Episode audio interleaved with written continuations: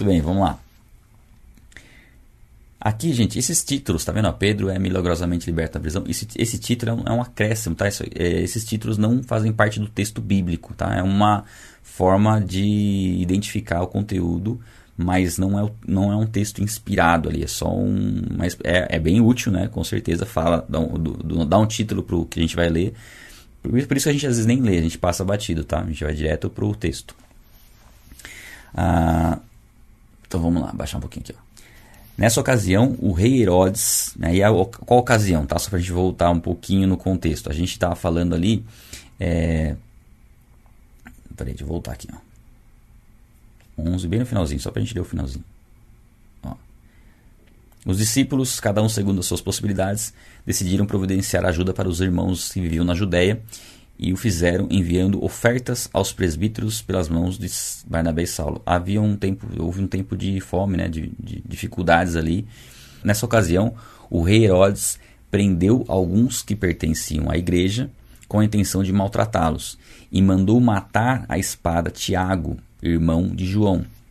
Vendo que isso agradava os judeus, prosseguiu prendendo também Pedro durante a festa dos pães sem fermento. Então ele matou Tiago, que foi o primeiro primeiro dos apóstolos a ser mártir. O primeiro mártir cristão foi Estevão, que a gente viu, mas ele era, não era o apóstolo ainda, ele era diácono, né? mas de qualquer forma é, foi um, evento ali que marcou muito a, a história da igreja, né? o primeiro mártir e, e a primeira grande rejeição né, ao evangelho e à ação do Espírito Santo.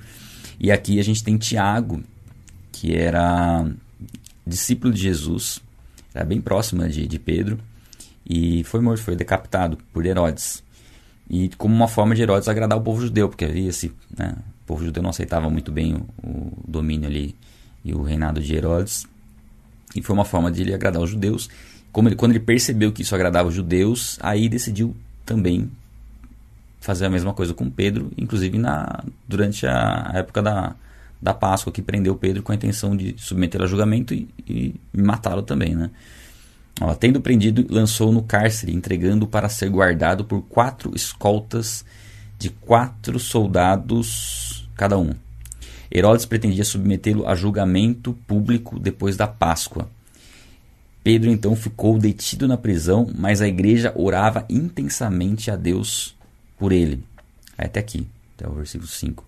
Então aqui, Pedro foi preso, é, ficou ali na, na prisão com quatro soldados de quatro, quatro escoltas de quatro soldados, ou seja, eles revezavam em turnos, né, 16 soldados. Então eram quatro, mais dois ali na, na porta e mais dois com ele ali na, na dentro da prisão, acorrentado. Ele estava com algemas e, e, tinha dois soldados ao lado dele. Então assim, era, um, era uma situação bem complicada. E uma coisa que fica bem, bem claro aqui nesse ponto aqui é a, a oração da igreja, né? Ó, ele até, até é destacado aqui, ó. ó. Cadê? A igreja orava intensamente por ele. Esse ponto de orar intensamente por ele é destacado nas escrituras por quê? Porque a oração faz a diferença. Nós falamos bastante como Lucas, no Evangelho de Lucas, enfatizou a importância de oração, como Jesus orava e como a oração acompanha todo o caminhar dos apóstolos no, em Atos dos Apóstolos, né? no, no livro de Atos, no, no começo da igreja, como uma oração importante. E aqui mostra que havia uma oração intensa a Deus por conta do que estava acontecendo com Pedro. E muito temor também, muito medo de é, a, a, situação difícil que eles estavam vivendo, porque não era simplesmente uma prisão e que não, que não gerasse preocupação no sentido, ah, vai acontecer igual das outras vezes. Porque Tiago havia sido morto. Então, foi uma prisão logo na sequência de, de uma pessoa, né, do convívio deles ali, que pregava a Cristo, ter sido morta, decapitada. Né? Então, havia essa preocupação, por isso a igreja orava intensamente a Deus por conta disso. Aí, então vamos lá. Pedro estava, ó, na noite anterior ao dia em que Herodes iria submetê-lo ao julgamento, Pedro estava dormindo. Então esse é um ponto interessante de observar também. Pedro, apesar de de é, tá numa situação complicada, ele teve paz ao ponto de dormir, né? Quem dormiria, né? sendo preso, sabendo que no dia seguinte seria submetido ao julgamento e provavelmente morto, né? Se, se entendesse dessa forma. E Pedro tinha confiança que Deus estava no controle, estava dormindo entre os dois soldados, né? preso com duas algemas. E as sentinelas montavam guarda à entrada do cárcere. Então, dois soldados ali, duas na, na, na, entrada do cárcere e os outros quatro soldados lá. Repentinamente apareceu um anjo do Senhor e uma luz brilhou na cela. Ele tocou no lado de Pedro e o acordou. Ou seja, Pedro teve até que ser tocado para acordar. Estava dormindo bem aqui. Depressa, levante-se, disse ele. Então as algemas caíram dos punhos de Pedro. O anjo disse: Vista-se e calce as sandálias. E Pedro assim o fez. Disse o anjo, ainda o anjo: Ponha a capa e siga-me. E saindo Pedro o seguiu, não sabendo é, que é, é, não sabendo que era real o que fazia por meio do anjo. Tudo lhe parecia uma visão. Então, no entendimento de Pedro, que a visão que Pedro tinha era que aquilo era uma visão, na verdade, né? Que talvez não estivesse acontecendo, mas estava de fato. E é interessante, né?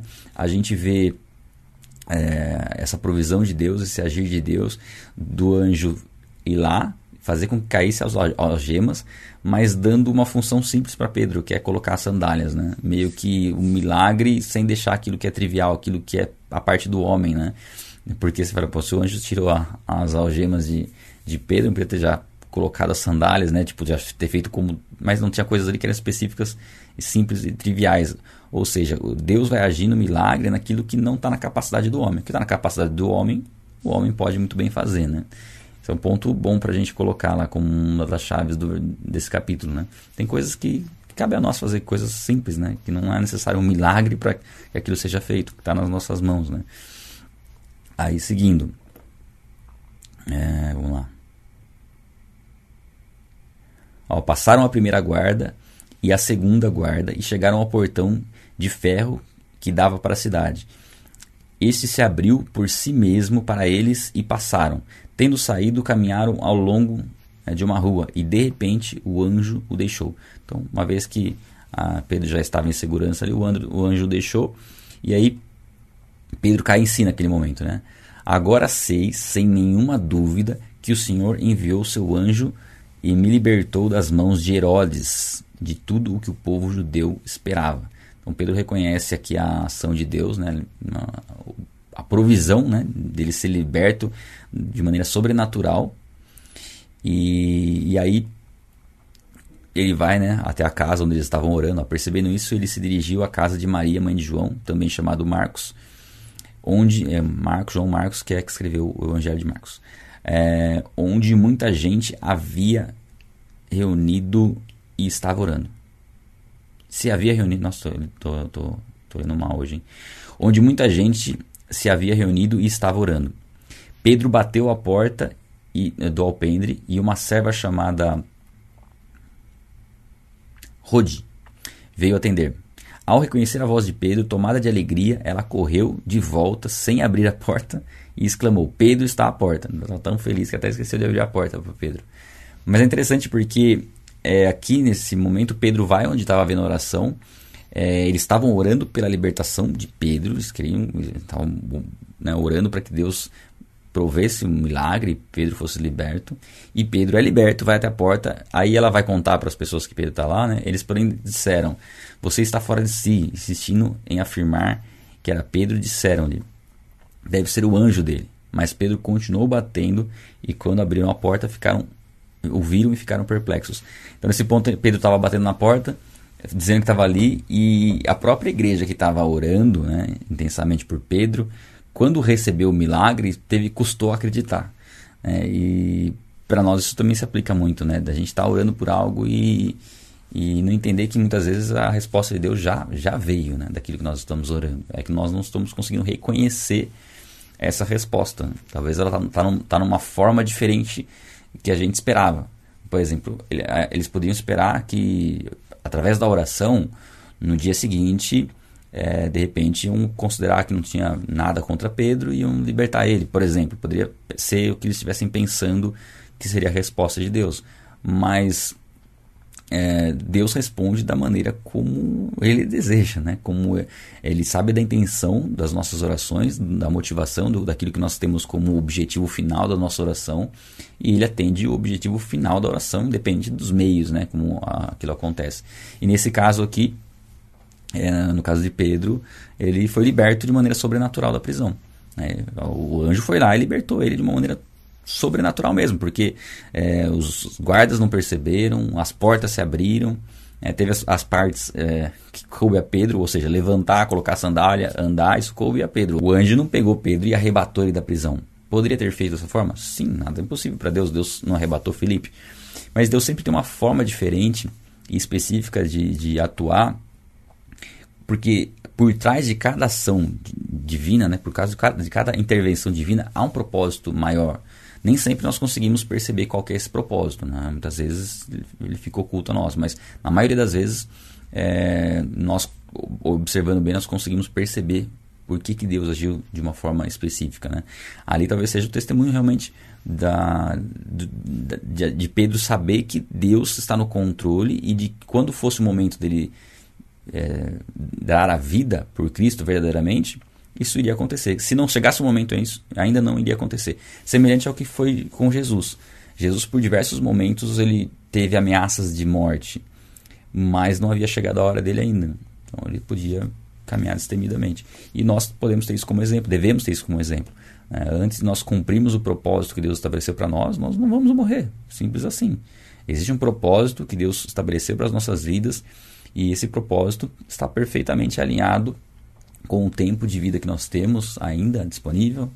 Nós temos que fazer a nossa parte, cuidar da nossa saúde, cuidar é, de tudo que envolve as nossas vidas, mas jamais ficar temendo morrer é, antes do tempo. Né? No sentido de que, ah, eu, poxa, isso aqui é muito perigoso, eu não vou, não vou é, pregar o evangelho, por exemplo, a gente vê isso em, em, em, países onde há perseguição. Ah, eu vou pregar o evangelho porque eu posso ser morto. Se é uma objeção de Deus de pregar o evangelho, isso só vai ser morto, né? se for o momento e tendo consciência de que se você morrer em Cristo, na verdade aquilo é o começo né, da verdadeira vida. Nós não devemos temer a morte, nem mesmo em situações extremamente complicadas. É claro que em situa algumas situações vai ser difícil, né? Uma situação que possa porventura acontecer.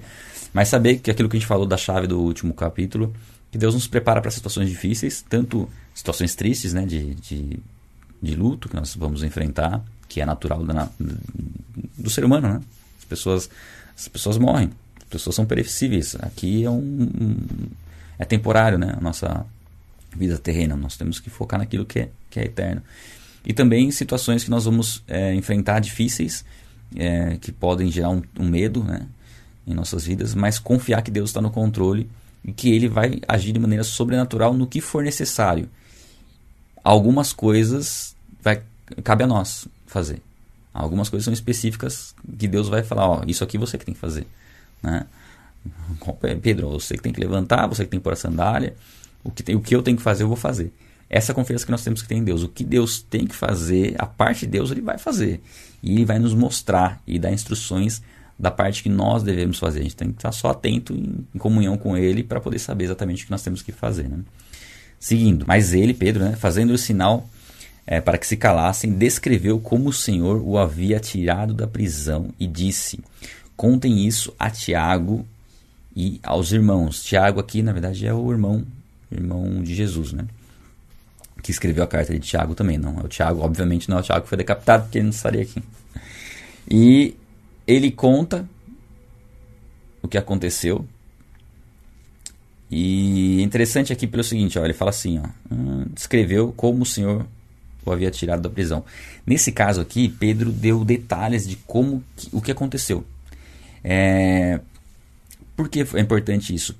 Porque se Deus, se Deus livrou Pedro de uma maneira específica, se foi dessa forma como né, tocando em Pedro, através de um anjo tocando em Pedro, acordando ele, fazendo, falando para ele levantar, saindo, abrindo as portas da prisão e saindo da prisão, é, tinha um propósito específico ali e Pedro faz questão de dar o testemunho do que aconteceu.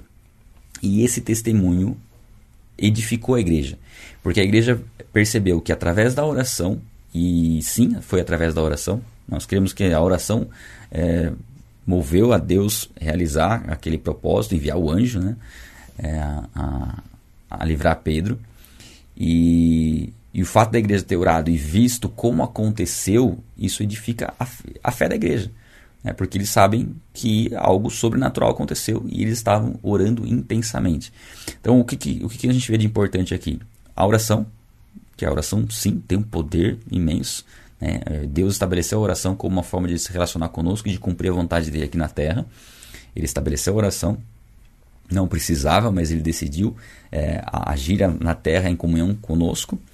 E o outro ponto é o testemunho de Pedro, ou seja, o que aconteceu ele contou, porque isso edificou aqueles que estavam orando. Daí a necessidade de nós compartilharmos aquilo que Deus tem feito em nossas vidas. Né? Isso edifica a fé das pessoas, porque muitas vezes pessoas estão orando por nós e se não há um testemunho do que está acontecendo na nossa vida, talvez isso não, não, não edifique a vida da pessoa. E, né, e, não, e eu creio que Deus quer usar o nosso testemunho para que as pessoas que oraram por nós, as pessoas que é, nos acompanham, possam se inspirar e realmente ver Deus agindo. Por isso que eu até insisti um pouco no, em relação ao testemunho, de vocês gravarem testemunhos né, do que Deus tem feito na vida de vocês, porque eu sei que Deus tem transformado muitas vidas através desse tempo de dedicação, de comunhão com Deus. E daí a importância de você compartilhar isso, para que mais pessoas se sintam motivadas com a sua transformação e queiram essa transformação. Então, se nós só recebemos e não, não, não compartilhamos aquilo que nós estamos vivendo, muitas vezes isso é, deixa de ter o peso e importância de impactar outras vidas. Pode impactar outras vidas. Eu sei que tem testemunhos assim maravilhosos que estão guardados, né? Eu sei que tem gente que nunca teve essa, essa comunhão com Deus, nunca teve essa intimidade com Deus, está tendo algo assim de sobrenatural, mas ele está guardado. Tudo bem, né? talvez ainda não seja o momento de compartilhar, mas dificilmente.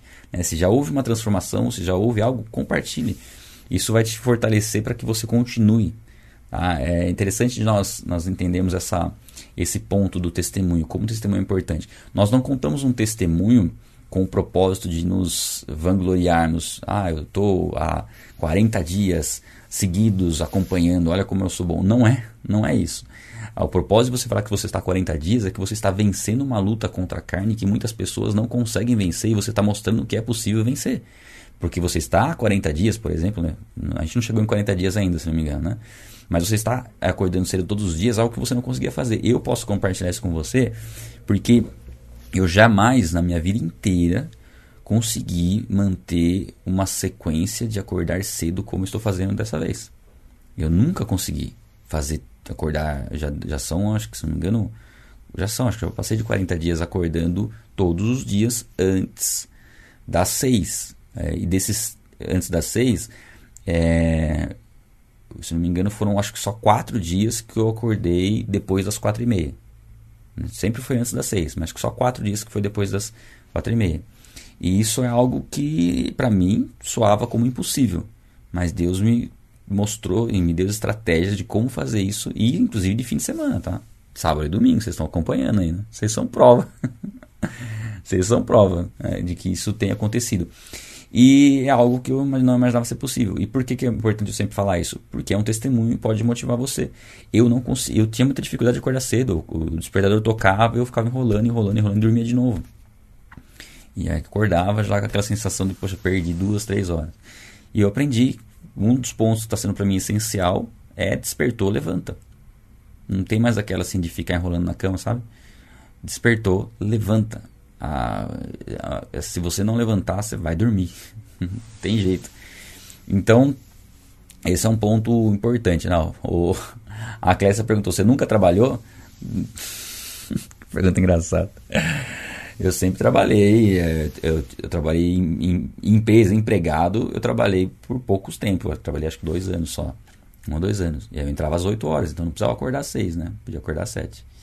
E eu costumei trabalhar com, com até com o ministério é, de não acordar tão cedo. Dormia tarde e acordava, sei lá, 8 horas, 8 e meia, dependendo da hora que eu ia dormir. Às vezes eu ficava trabalhando até uma hora, dormia até um pouco mais tarde. Agora eu estou percebendo a diferença que faz dormir um pouco mais cedo e acordar bem cedo. Então isso faz muita diferença, tá? É, então compartilhe testemunho, aquilo que Deus faz na sua vida, compartilhe, porque isso vai edificar a fé das pessoas. Se Pedro não tivesse compartilhado o que aconteceu com a igreja, talvez eles não dessem importância e compreendessem a importância e o poder da oração. Sempre quando você ora por alguém e alguém fala, ó, é, você orou pelo meu sobrinho e ele, e ele saiu do hospital, isso vai motivando, você orou por algo específico, aquilo aconteceu, isso vai dando exemplos, vai, vai edificando a sua fé para que você continue perseverando na oração. Então o testemunho é muito importante. Vamos lá.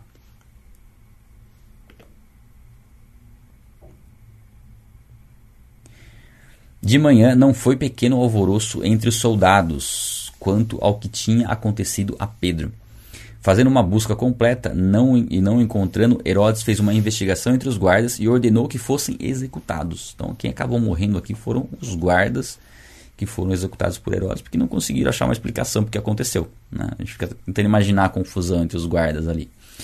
E aí, aqui fala sobre a morte de Herodes, né? igual eu falei, normalmente eu não gosto muito de ler esses títulos, que às vezes eles são bem colocados, às vezes não. Mas aqui tudo bem. Já dá um spoiler, né? Na verdade, deu um spoiler. É... Depois Herodes foi à Judéia, da Judéia para Cesareia, e permaneceu ali durante algum tempo. Ele estava cheio de ira contra o povo de Tiro e Sidom. Né? Então, é... Herodes procurava agradar os judeus, porque os judeus, de certa forma, não aceitavam muito o, o reinado dele. Por isso, que os judeus, quando viam, viram que Herodes matou Tiago, que era um cristão, e judeus já estavam né, perseguindo os cristãos, isso agradou, então Herodes quis prender Pedro com a intenção de matá-lo para agradar os judeus. Só que havia estava havendo um problema aqui é, com o povo de Tírio e Sidom, né? e provavelmente relacionado a esse tempo de fome e tudo mais. E esse, e esse povo estava, de certa forma, querendo conversar com Herodes, querendo a simpatia de Herodes para poder né, ter as suas, as suas reivindicações atendidas. Aí, ó, contudo, eles haviam se reunido e procuravam ter uma audiência com ele, com Herodes. Tendo conseguido o apoio de Blasto, homem de confiança do rei, pediram paz, porque dependiam das terras do rei para obter alimento. É exatamente isso, tá? Eles precisavam da terra das terras do rei, então eles queriam ter paz com o rei. Aí no dia marcado, Herodes, vestindo seus trajes reais, sentou-se em seu trono e fez um discurso. Então a gente não, não sabe exatamente qual foi o discurso, mas provavelmente um discurso é, para né, mostrar a sua, sua grandeza, o seu poder, enfim eles começaram a gritar, é voz de Deus e não de homem. É, aí eu estava dando uma olhadinha nos estudos, fala que Flávio Josefo, ele diz que aqui era uma, uma roupa prateada. Flávio Josefo era um historiador é, judeu e traz muitas informações importantes do contexto da época, né? E ele fala que era uma roupa prateada, então provavelmente era algo que refletia bem, assim, bem chamativo, né? E visto, ó, ele o povo gritou, né? É voz de Deus e não de homem. Então, uma forma do povo querer agradar a Herodes também, começaram a meio que idolatrar ele naquele momento, né? Visto que Herodes não glorificou a Deus, imediatamente um anjo do Senhor o feriu e ele morreu comido por vermes. É, segundo Joséfo, não foi uma morte instantânea. Tá? Aqui não fala que foi morte instantânea, fala que imediatamente o anjo feriu. E fala que ele morreu comido por vermes, mas não que os vermes surgiram no, no momento ali na hora que o anjo feriu. É, segundo José, foram cinco dias depois, que foi uma infecção no estômago, no estômago, no intestino, e de fato aconteceu exatamente isso, mas não foi na hora. Né? Mas é só uma informação extra, né?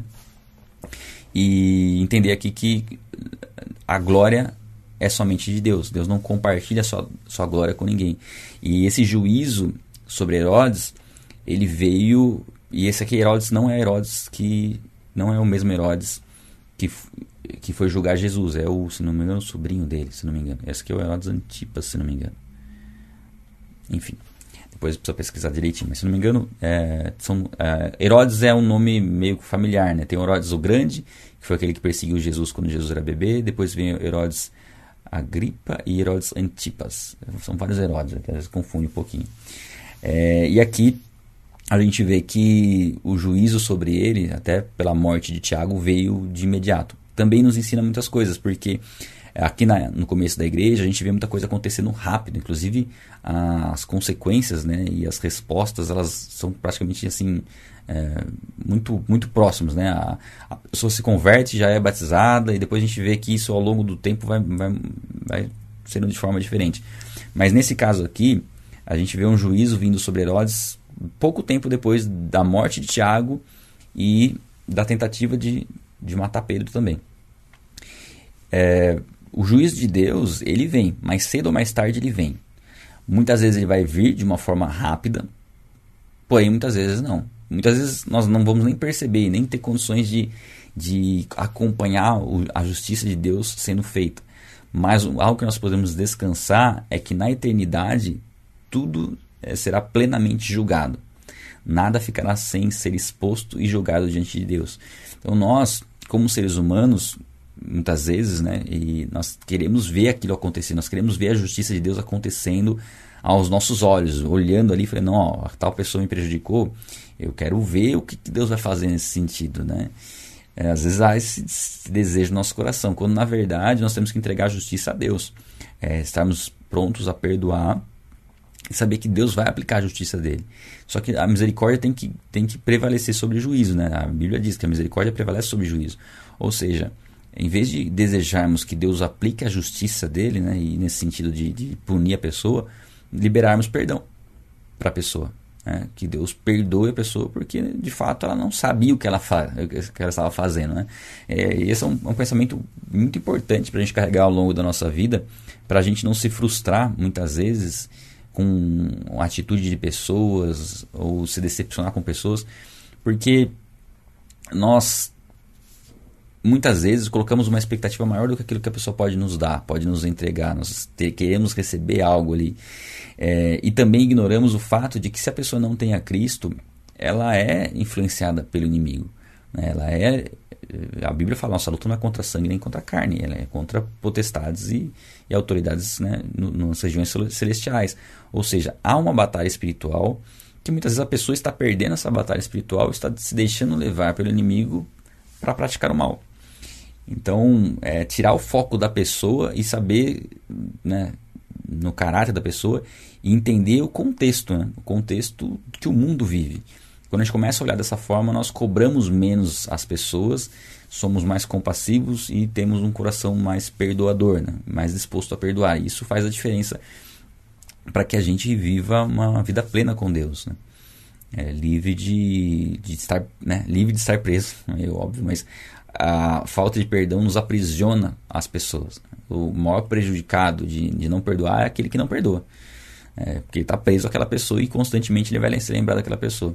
Então, eu creio que é, a justiça de Deus vai ser aplicada no tempo certo, no momento certo. Aqui a gente vê uma justiça praticamente imediata acontecendo. Né? É, entretanto, a palavra de Deus continuava a crescer e espalhar-se. Tendo terminado sua missão, Barnabé e Saulo voltaram de Jerusalém, levando consigo João, também chamado Marcos. Então aqui a gente vê, primeiro, que a palavra continuava sendo pregada e, e o evangelho se espalhando. E é interessante esse ponto, pelo seguinte: eles tinham acabado de viver uma situação que parecia que tudo estava perdido. Primeiro, Tiago é morto. Pensa no contexto né, da igreja em Jerusalém, que tinha ali Pedro como uma das, das, figuras principais. O líder da igreja era Tiago, que era irmão de Jesus, não Tiago que foi morto. Mas Pedro era um dos principais ali também, né? A gente vê como, como Deus é, usou Pedro em todo o começo da igreja. Então a gente fica imaginando assim: morre Tiago, decapitado, ou seja, não, nós não sabemos o porquê que não houve uma intervenção divina na morte de Tiago, provavelmente porque tinha um propósito. Provavelmente não, com certeza tinha um propósito específico. E Deus livra Pedro. Por que Deus não livrou Tiago? Por que Deus livrou Pedro? Por conta do propósito que havia para a vida de cada um deles. Né? Deus tem um propósito específico, o propósito de Tiago foi cumprido e ele foi um mártir, um primeiro apóstolo que se tornou mártir e havia um propósito ali. Ah, saber exatamente qual era o propósito a gente não sabe, mas talvez é, despertar a igreja para aquilo e preparar os outros, né, para possivelmente enfrentarem aquilo no futuro. Foi algo que Pedro enfrentou, né? De acordo com a história, Pedro foi crucificado de cabeça para baixo e Paulo, se não me engano, foi decapitado. A gente é, teve um exemplo de Tiago ali como algo que iria acontecer, né? Que, que assim, talvez não com todos, não aconteceu com todos, né? João ele ficou exilado até depois ser executado, mas isso só no final da vida dele. Ele foi exilado para a ilha de Patmos, onde ele escreveu Apocalipse. Depois a gente vai falar um pouco sobre isso também. mas talvez é, Deus quisesse mostrar e preparar né, os, os apóstolos para que eles iam, poderiam viver e saber que realmente haveria uma oposição forte né, contra o evangelho. Mas aí, parecendo que tudo estava perdido, que Pedro seria morto também, Deus livra Pedro para mostrar, da forma sobrenatural, para mostrar: ó, eu estou no controle. Então vocês podem descansar que eu estou no controle. E aí sim a gente vê que a palavra continua a se expandir. Apesar de aparentemente tudo estar acabado, na verdade não estava. Né? Na verdade estava só no começo né, da igreja aqui. E depois disso eles voltam para Jerusalém. Pra, sai, né? Eles voltaram de Jerusalém para Antioquia. Provavelmente para Antioquia, né? De Jerusalém eles voltam para Antioquia. Deixa eu ver no próximo capítulo. Isso, é. Ele sai de Jerusalém e vai para Antioquia. Então a igreja é um processo também de mudança de sede. Né? A sede central da igreja era Jerusalém, depois de um tempo ela passa a ser Antioquia. E aqui a gente vê poucas referências agora em Atos relacionadas a Pedro. Parece que entra um pouco mais em ação assim o ministério de Paulo. Tá? É isso, gente. Esse é o capítulo 12.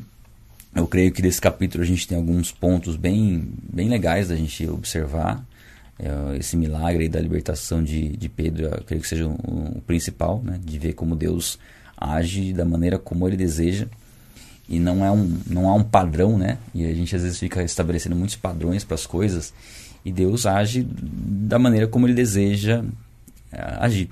Nós só temos que confiar, confiar em Deus, é, saber que o fundamental para nós é caminhar na verdade, é, ler a palavra, estudar a palavra, nos ajuda a trazer essas verdades espirituais e, e, e colocá-las de uma forma presente em nossas vidas, né? aplicar em nossas vidas. E sempre com, com a gente vai fazendo a leitura bíblica, a gente vai percebendo como muitas coisas se aplicam a cada um de nós. Né? Eu não consigo imaginar, né? a gente está em, em mil pessoas acompanhando ao vivo, é, não tem como eu saber o que cada um está passando, mas Deus sabe. Deus sabe a sua motivação de estar tá, uh, participando das, das leituras, Deus sabe aquilo que você está enfrentando, aquilo que você tem colocado diante dele e nada, nada está sendo em vão. Né? A, a, sua a dedicação, a, o seu compromisso, as suas orações, elas são consideradas por Deus e elas são respondidas por Deus. E, e, você vai poder perceber isso ao longo do tempo. O que nós precisamos e o que é essencial na caminhada cristã é ter disciplina e perseverança.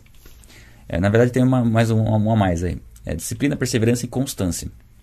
Creio que essa seja a chave para a gente viver esse sobrenatural de Deus. Nós vamos precisar de disciplina para a oração e para a leitura da palavra, disciplina, constância e perseverança. É, é, esse tempo que nós estamos tendo de, de leitura da palavra, você pode ter várias formas de você encarar isso. Você pode encarar como uma oportunidade de você se aprofundar na palavra. E aí, essa oportunidade, você vai mostrar que é uma oportunidade que você está aproveitando da forma como você se compromete a participar. Se você consegue acordar de manhã para acompanhar logo de manhã ao vivo, isso já é um, um passo a mais que você está dizendo para você mesmo: ó, esse é um compromisso que eu estou colocando como algo essencial. É, se você não tem condições de, de acompanhar ao vivo, é, programe-se para ter um horário específico de você assistir. Porque se você for deixar, não, depois mais tarde eu vejo, mais tarde eu vejo, vai acabar passando. Aí passou um, dois capítulos, talvez isso, a, a, nossa mente, nosso, nosso, a, a, nossa alma, a nossa carne, ela, ela, ela, tem dificuldade de retomar coisas que nós paramos pela metade. Tá? É mais fácil, é muito mais fácil você participar amanhã se você participou hoje. Daí sim você vai perceber isso. O dia que você ficar sem participar, o dia seguinte é um pouco mais difícil. Parece que você ficou meio deslocado do que, do que foi feito e tal. Então, assim, não. Busque, busque se dedicar nisso. Porque aquilo que eu falei, que a gente comentou do capítulo, tem aquilo que é a parte de Deus, que ele vai agir no sobrenatural, que é aquilo que cabe a Deus. E tem aquilo que cabe a nós, que ele nos chamou para fazer. E aí é o ponto que exige um esforço, né? Exige um, um passo que nós temos que dar, que é a perseverança, que é a constância Vai ter dias que você não vai estar com sono, não vai querer não vai querer participar. Você mesmo assim, você vai. Você força o seu corpo, você é, comanda o seu corpo a fazer aquilo que precisa ser feito, aquilo que é essencial. E isso, aos poucos, vai se tornando algo é, habitual, né? vai se tornando um hábito e você vai tendo condições de fazer. E o mais legal, você vai começar a perceber a diferença. Porque não tem como você ter tempo de qualidade com Deus, de oração e leitura da palavra, e saber como aplicar isso, né? E a gente tentando trazer ao máximo essa aplicação que você pode já colocar em prática no seu dia. Não tem como você fazer isso e as coisas não se transformarem na sua vida, sua vida ser completamente diferente. É, no relacionamento com Deus, intimidade com Ele, quebrar religiosidade. Vocês perceberam como, como não é religião, como é algo muito mais profundo, é algo que envolve identidade, quem nós somos em Deus, quem Deus é, o propósito que Ele tem para nós, como isso fica muito mais claro do que regras estabelecidas por homens para que a gente siga. E esse é um ponto muito importante da gente já perceber né, a diferença no nosso caminhar com Deus. Você está tendo a oportunidade de ter um relacionamento com Deus é, logo no começo do seu dia, né? Você que está acompanhando ao vivo, você que está acompanhando outros horários e está perseverando, está percebendo como, como faz diferença você fazer uma leitura sequencial, meditar no texto e incluir a oração. Né? A oração tem que acompanhar a nossa leitura bíblica, ela tem que preceder a nossa leitura, ela tem que vir depois, ela tem que nos acompanhar ao longo do nosso dia e tomar todos esses exemplos é, que nós estamos vendo na, na Bíblia como é, histórias para nos incentivarem se Deus agiu dessa forma, Deus é o mesmo. Deus continua agindo dessa forma. Se Deus aplicou a sua justiça ali, como nós vimos na vida de, de Herodes, né, ele vai aplicar a justiça no nosso tempo. É, no nosso tempo, tempo que nós estamos vivendo. Né? Não estou falando nosso tempo no sentido quando nós quisermos. Na, nesse momento. Né? Deus vai aplicar a sua justiça perfeita em todas as situações. E um dia nós vamos conhecer essa justiça perfeita na eternidade. Amém?